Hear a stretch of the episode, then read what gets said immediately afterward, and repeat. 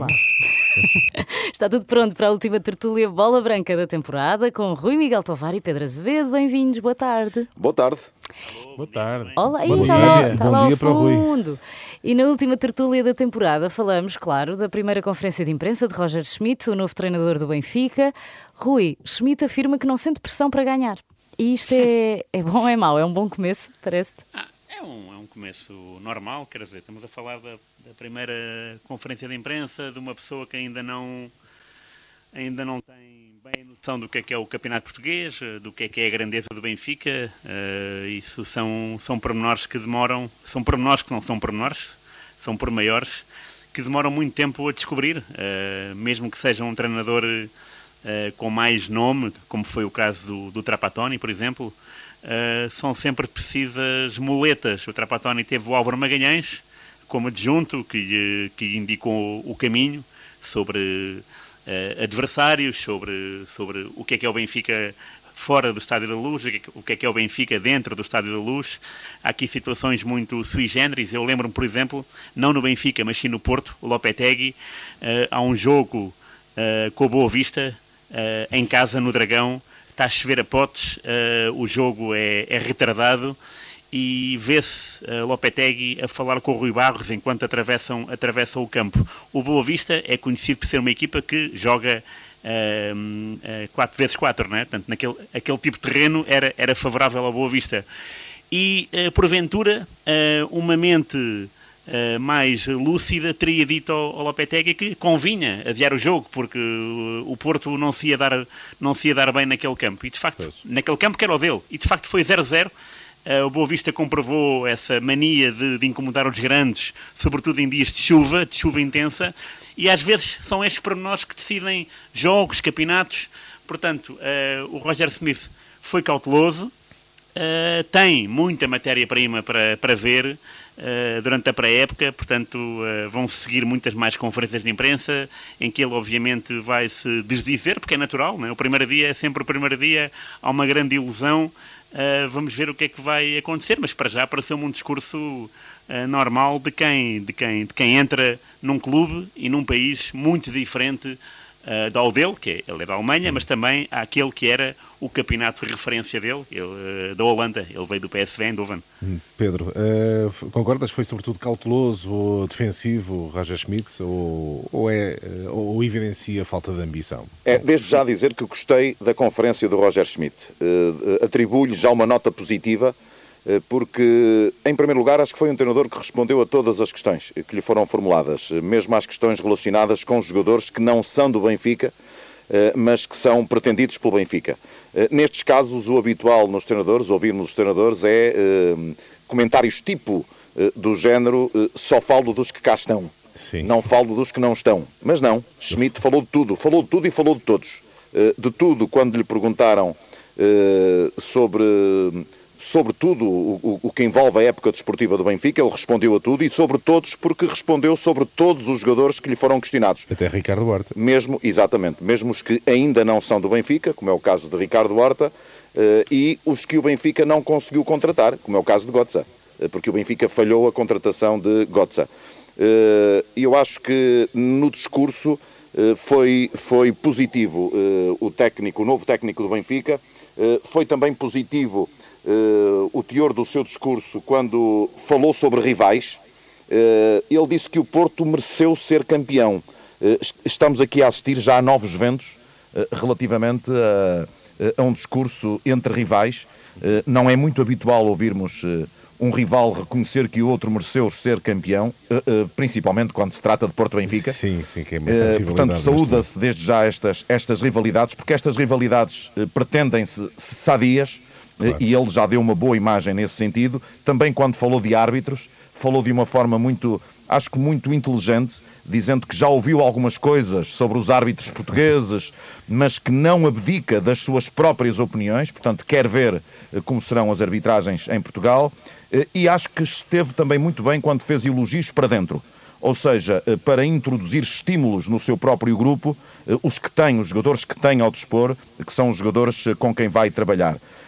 Relativamente à fasquia, eu sublinho esse dado, eu acho que o Schmidt foi, foi inteligente e, sobretudo, foi subtil com a pressão que não quis colocar na equipa, porque o Benfica vem de três anos sem ganhar, e portanto eu acho que Roger Schmidt entra bem nesta nova época no Benfica. Causou uma boa, uma boa impressão. Uma boa impressão junto dos eh, adeptos. Entretanto, hum, sabemos que o Benfica tem já alguns uh, reforços, enfim, o mais sonante, Enzo Fernandes, poderá, poderá chegar apenas no final uh, do ano, porque está ainda na, na, Libertadores, mas Porto e Sporting é que parecem muito calmos, muito estáticos, Rui, porque não temos notícias de grandes reforços.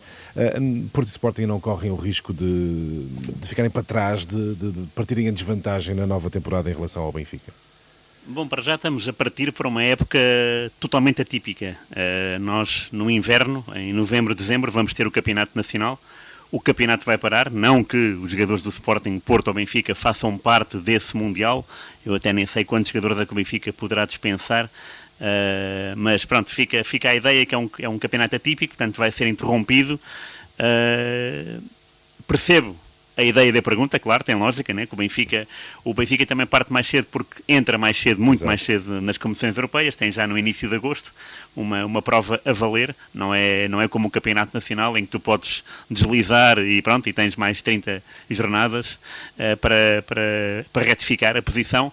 É um facto que Porto e Sporting estão uh, um bocadinho, mas não, não diria, quer dizer, uh, o, o avanço que Porto e Sporting deram ao Benfica na época passada também tem que ser uh, estudado. É verdade que partem do zero, mas há aqui uh, um, um estímulo para cada clube. Um chama-se Sérgio Conceição, o outro chama-se Ruben Amorim. Uh, e nós já percebemos que, seja qual for a matéria-prima, eles dão boa conta do recado. Nem sempre, claro que há sempre flops, não é? O Ruben Vinagre, por exemplo, é um deles. É um, é um jogador que não se afirmou no Sporting de Ruben Amorim e, e de quem se esperava muito. Ruben Amorim, exatamente. Pronto, exatamente. Isso, isso acontece uh, em todos os clubes. Uh, agora, eu também há pouco falei que o Roger Smith tem 45 jogadores, se não me engano, acho que é esse o número. Uh, não, não sei bem qual é o número de jogadores que tem para, para inspecionar nesta pré-época. Portanto, é um treinador que não é português, que não acompanhou o Campeonato Português recentemente, portanto, não, não lidou com connosco, com a nossa matéria-prima. Portanto, o Benfica é verdade que tem já um plantel arrumadinho, mas depois tem estas dúvidas, não é? O Enzo Fernandes, se o River Plate continuar na Libertadores, não, não vai ver. Portanto, há aqui muitas interrogações. Uh, portanto, diria que é verdade que o Sporting e o Porto ainda estão ali a ver o que é que o que é que lhes cai no colo, uh, mas não, não diria que estão uh, assim tão, tão, tão, em, tão atrás do Benfica. Não, não, não. Pedro. Eu até acho que estão em vantagem, o Porto e o Sporting. estão em vantagem porque foram as duas melhores equipas do último campeonato, o Porto a melhor e o Sporting a segunda melhor. Eh, e quando é assim, eh, esta aparente indefinição que nós vemos nos plantéis eh, tem a ver com plantéis mais ou menos valorizados. E os plantéis mais valorizados são os do Porto e os do Sporting. Para além disso, há também a estabilidade de quem comanda. O Benfica mudou, mudou de treinador. Exato. O Porto e o Sporting mantêm o mesmo treinador. Portanto, à partida, teoricamente, partem em vantagem relativamente àquilo que são as rotinas, os métodos de trabalho, as ideias que o treinador passa para o plantel, tudo isso joga a favor de Porto e Sporting relativamente ao Benfica, que tem um processo novo eh, para, para, a, nova, para a nova temporada. Eh, eu acho que tanto o Porto como o Sporting terão planos para colmatar saídas que possam vir a ocorrer. No Porto Vitinha, Vitinha deve ir para o Paris Saint-Germain. Eu não tenho dúvidas de que irá para o Paris Saint-Germain. No Sporting, o Palhinha vai para o Fulham. Eh, são, são transferências que vão ser concretizadas. E depois há, há, há há, estes, há estas eh, há esta necessidade de preencher esta, esta lacuna, estas, estas pedras nucleares Sim. que vão sair das equipas, tanto do Porto eh, como do, do Sporting. É bom não esquecer que o Sarabia também saiu do Sporting. Exato. E o Sporting ainda não tem, deverá ter Trincão, mas ainda não tem o jogador que vai substituir Sarabia. O Sporting ainda não tem um ponta de lança para concorrer com o Paulinho, eh, porque Slimani não entra nos planos de Rubén Amorim, embora tenha mais um ano de contrato com o Sporting. Eu acho que no Porto faltará um defesa central, porque Mebemba, há esta Ainda indefinição Mebemba, sai. exatamente, eu acho que vai sair, eh, portanto acho que o Porto irá mesmo contratar um defesa central, um médio, eh, para colmatar agora a saída de, de Vitinha, já que a saída de Fábio Vieira eh, teoricamente já foi colmatada por antecipação com a entrada de Eustáquio, e no Sporting falta saber se Mateus Nunes também sairá ou não.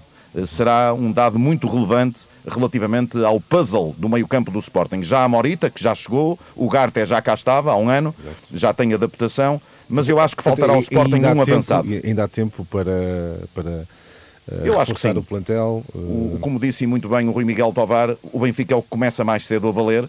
O Porto e o Sporting têm aqui margem de manobra uh, para preencher estes lugares importantes que têm de ser preenchidos e, e, partem com esta margem de manobra para poderem tranquilamente preparar a nova temporada. Não se podem deixar dormir, senão já está tudo escolhido, não é? É como a fruta. é como a fruta. É Mas é inevitável. Uh, temos que falar de Cristiano Ronaldo, que afinal não deverá continuar no Manchester United. Oh. O facto de já não aguentar muito tempo num clube não mostra que CR7 já será efetivamente um problema para qualquer equipa, Rui? Epá. Uh... que exagero. Agora é essa hora, não, foi provocador. O Daniel foi provocador. essa pergunta. Exatamente. Uh, eu diria que o Manchester United uh, perdeu, perdeu encanto. o Ronaldo fez uma época aceitável para um Manchester em queda. Uh, não participando na, na, Liga dos Campeões, porque é esse o grande objetivo de qualquer pois. jogador, acho que o desinteresse uh, de qualquer jogador também é total. Uh, portanto, se o Ronaldo pode escolher uma equipa de Liga dos Campeões, é natural que uh, ele pense uh, num salto, ou seja, e o salto aqui seria jogar a Liga dos Campeões. O Manchester United uh, é um clube que não ganha o campeonato. Oh, Rui, percebendo, percebendo isso, deixa-me fazer-te esta pergunta. Sim, percebendo claro. isso e o objetivo de Cristiano Ronaldo jogar na, na, na, Champions, mas do ponto de vista da imagem, a imagem de, de, de CR7 não sai ferida. O jogador que voltou a casa, o ano passado pois, voltou a casa claro, ao Manchester United, não Sim. fica com, com a imagem de, perdoem uma expressão, mercenário? Mercenário. Eu por acaso não. não por acaso não, eu não, vejo, estamos muito provocadores, pronto. Não, eu não, vejo, eu não vejo, nunca, nunca, nunca pensei muito, muito nesse, nesse aspecto. Eu fico, fico mais uh, zangado, digamos, ou contrariado, quando, por exemplo, uh, temos um Suíça-Portugal em que o estádio notou-se que era, que era mais português do que suíço e não houve. O Ronaldo nem sequer foi lá. Uh, a ir lá, eu não estou a dizer jogar, porque às vezes ele pode estar alucinado. Pronto, ir lá dizer aos imigrantes que pagaram bilhete: olha, pá, estou aqui, uh, obrigado pelo vosso apoio. Fico mais chateado com isto, isto mercenário. Não, eu, a mim eu não, sei que a expressão não foi pare... forte, mas não ocorreu outra. É, não, não, não, mas eu percebo a ideia e vamos aqui pôr mercenário nesse, nesse, neste campo. Não, não, não acho dessa, dessa maneira. Acho que ele, diria eu, achou que o regresso ia ser uma uma lufada de ar fresco para ele e para o próprio Manchester, e depois notou-se que não, uh, da medida que a época ia decorrendo, as coisas iam, iam, iam cada vez correndo pior. Uh, houve até algumas ausências do Ronaldo no 11 que se fizeram notar e a justificação não colheu aquele 100% de, de convencimento, não é? Ah, ele está ele tá alucinado, mas depois via-se na Madeira, portanto não havia este compromisso. Uh, portanto, diria que, que, o Ronaldo, esta época, apesar dos golos, porque lá está, a leitura é os golos, mas depois temos que olhar para lá dos golos. E para lá dos golos, diria que foi uma época muito, uh, foi uma época fraca do United e também do Ronaldo. Portanto, acho natural que ele não queira estar lá mais porque uh, não se sente já tão agradado como desejaria na sua cabeça no início desta aventura, ou desta nova aventura. Agora, mercenário, por acaso, nunca, nunca vi isso desse, desse ponto de vista. Como te digo, fico mais uh, chateado por ser, uh, por aqueles, uh, por aqueles por aqueles arrufos que ele tem com ele mesmo, do, do atirar a braçadeira, Sim. do não ir para o chão e do não ir, e, por exemplo, ser poupado para a Suíça. Isso eu fico mais uh, aborrecido uhum. e pronto, e, e, aí sim é um, uh, podemos estar de acordo. Agora com o Manchester United, eu acho que a equipa é tão fraca uh, que uma pessoa pode chegar lá, ver aquilo e pensar, o que é que eu estou aqui a fazer? Aliás, há um exemplo para mim que é muito claro, o Ronaldo saiu em 2009, não foi para o Real Madrid. Sim. Portanto, não, volta, não, não ia lá de, portanto, 2009 é, são 11 anos, 12, né? Um, é, há um pormenor delicioso, que não é assim tão delicioso, do Ronaldo, quando percebeu que as piscinas eram as mesmas de 2009. Epá, ele ficou. Isto, isto é uma Manchester United ou é. Não isto, isto não existe, não é? isto não evoluiu. E isso, obviamente, é uma pessoa que, que, tem, que tem o cunho muito profissional, que é um de facto, há jogadores que são jogadores e há jogadores que são profissionais. E o Ronaldo, nesse aspecto, é um profissional do corpo, prepara-se, alimentação, físico, mas depois eh, chega, chega a um clube onde espera encontrar uma realidade e de repente encontra uma realidade de 2009, parada no tempo. Eu acho que aí houve, houve um choque de ideias. O Manchester estava, estava fraco e o Ronaldo uh, resbalou a na ambição, carreira. a ambição é superior. Pedro, Uh, sabes qual vai ser o clube do Cristiano Ronaldo na próxima temporada? Ui, ui, que vem, ui, que vem aí uma. Revelação, Espera aí, deixa-me sentar melhor que o Pedro Então vem. fica já aqui a revelação. Vai ser o Manchester United. Desde, desde que o Ronaldo, desde que o Ronaldo saiu do Sporting até hoje, já vão 19 anos. Sim. Não houve um único verão que o Cristiano Ronaldo não fosse notícia no mercado de transferências. Mesmo naqueles anos em que estava muito estável no Manchester United e no Real sim, Madrid. mas isso era a pressão do Real Madrid, queria de facto que Cristiano fosse para, para Madrid. E já para não falar nos três anos em que esteve na Juventus, mas foi sempre notícia. Havia sempre notícia sobre o Ronaldo. Ou ia para a Arábia, ou, ou saía da Inglaterra e ia para a Espanha, ou saía de Espanha e ia para a Itália. Luizão. Havia sempre, havia sempre, era sempre a grande, o grande protagonista do mercado de transferências. Isto tem a ver com a sua dimensão e tem a ver com o impacto que ele provoca nos clubes que representa e no futebol mundial. Eu continuo a achar que ele vai ficar no Manchester United. Eh, Ele tem contrato por mais um ano, tem 37 anos de idade, já não tem idade para grandes aventuras. Eh, No United ele tem uma imagem muito marcante eh, e não há clubes Pois neste daí, daí momento. a pergunta, não é? Porque a ideia é que ele regressou à, à casa que o formou. No fundo, foi o Manchester United que o formou. Portanto, E vai continuar, e vai continuar. Eh, não há clubes neste momento no mundo a pagar uma transferência a um jogador, mesmo sendo Cristiano com 37 anos. Eh, eu acho que quando se fala em, em, em Cristiano regressar já ao Sporting, que parece-me uma utopia, eh, pelo menos este ano, eh, o, Ronaldo ainda não está em fim de carreira, terá de, no meu ponto de vista, de dosear melhor o seu esforço em campo, o seu físico em campo. Por exemplo, deixar de descer às grandes áreas defensivas nos pontapés de canto, deixar de procurar espaços nos corredores laterais e ser mais posicional. Aceitar mais vezes o banco. é, portanto, eh, percorrer menos quilómetros, percorrer menos quilómetros durante o jogo, eh, ele vai querer estar bem no campeonato Para do mundo Mundial. e psicologicamente eu continuo a achar que não há um jogador como Cristiano Ronaldo. Pronto, agora que já e sabemos evitar, desta e evitar aquele saltinho do sim, não é? Não, Não, também cansa. É uma forma de dosear o esforço também. Isso do yes. Vamos ao insólito da Vamos semana. embora. Numa altura em que diariamente ficamos a saber das novas contratações dos clubes de futebol, os adeptos costumam prender-se apenas no quanto é que eles custam e quanto é que vão receber. Contudo, em diversos contratos celebrados existem várias cláusulas insólitas e eu deixo-vos aqui algumas delas. Quando o Barcelona contratou Luís Soares em 2014 ao Liverpool, os responsáveis culés não quiseram correr riscos de danos à sua imagem e introduziram uma cláusula que dizia que o Barcelona teria de ser indenizado se o atacante voltasse a morder alguém em campo. Funcionou, já que não há registro de mordidas de Soares em campo, pelo menos Em em, campo. pleno jogo. Em pleno jogo já deve- E não sei se lembram também de Stefan Schwartz. Em 99, Schwartz trocou o Valência pelo Sunderland e os ingleses deram conta que um amigo do sueco tinha um bilhete para realizar um voo espacial em 2002.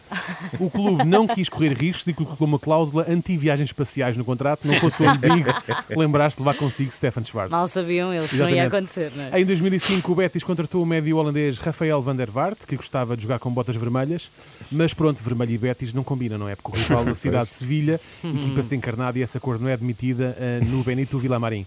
Para ter a certeza que Van der Vaart percebia isso, o Betis proibiu de usar botas vermelhas e fê-lo eh, escrito no contrato para que não houvesse dúvidas. Quando o AC Milan contratou o Mário eh, Balotelli em 2012-2013 para se proteger dos excessos do avançado, o emblema milanês introduziu uma cláusula anti-escândalos no contrato. Os penteados excêntricos estavam proibidos, assim como as mensagens polémicas, e Balotelli teve mesmo que se conter. Em 2014-2015 o Liverpool também tentou o mesmo, o emblema de Merseyside eh, premiava Balotelli com um milhão de libras caso não fosse expulso mais de três vezes por conduta antidesportiva numa época. E, por fim, eh, quando Giuseppe eh, Reina chegou ao, ao Arminia Bielefeld, em 96-97, proveniente do SG eh, Wattenscheid 09, penso que assim se diga, 09, de certeza. pediu, ele pediu uma casa em cada, eh, em cada ano de contrato com o Bielefeld. Eh, como não especificou que tipo de casa queria, o clube ofereceu-lhe três. Só que em Lego, eh, pelas três épocas que cumpriu no contrato. E pronto, aparentemente assim as cláusulas são como os chapéus, não é? Parece que há muitas e pronto. Enfim, não é? E cada futebol um é enfia o que um quer. que quer, exatamente. É delicioso o futebol. Obrigada, está feito. Um abraço, boas férias. Até a próxima boas é férias. verdade. Boas férias para todos. Exato.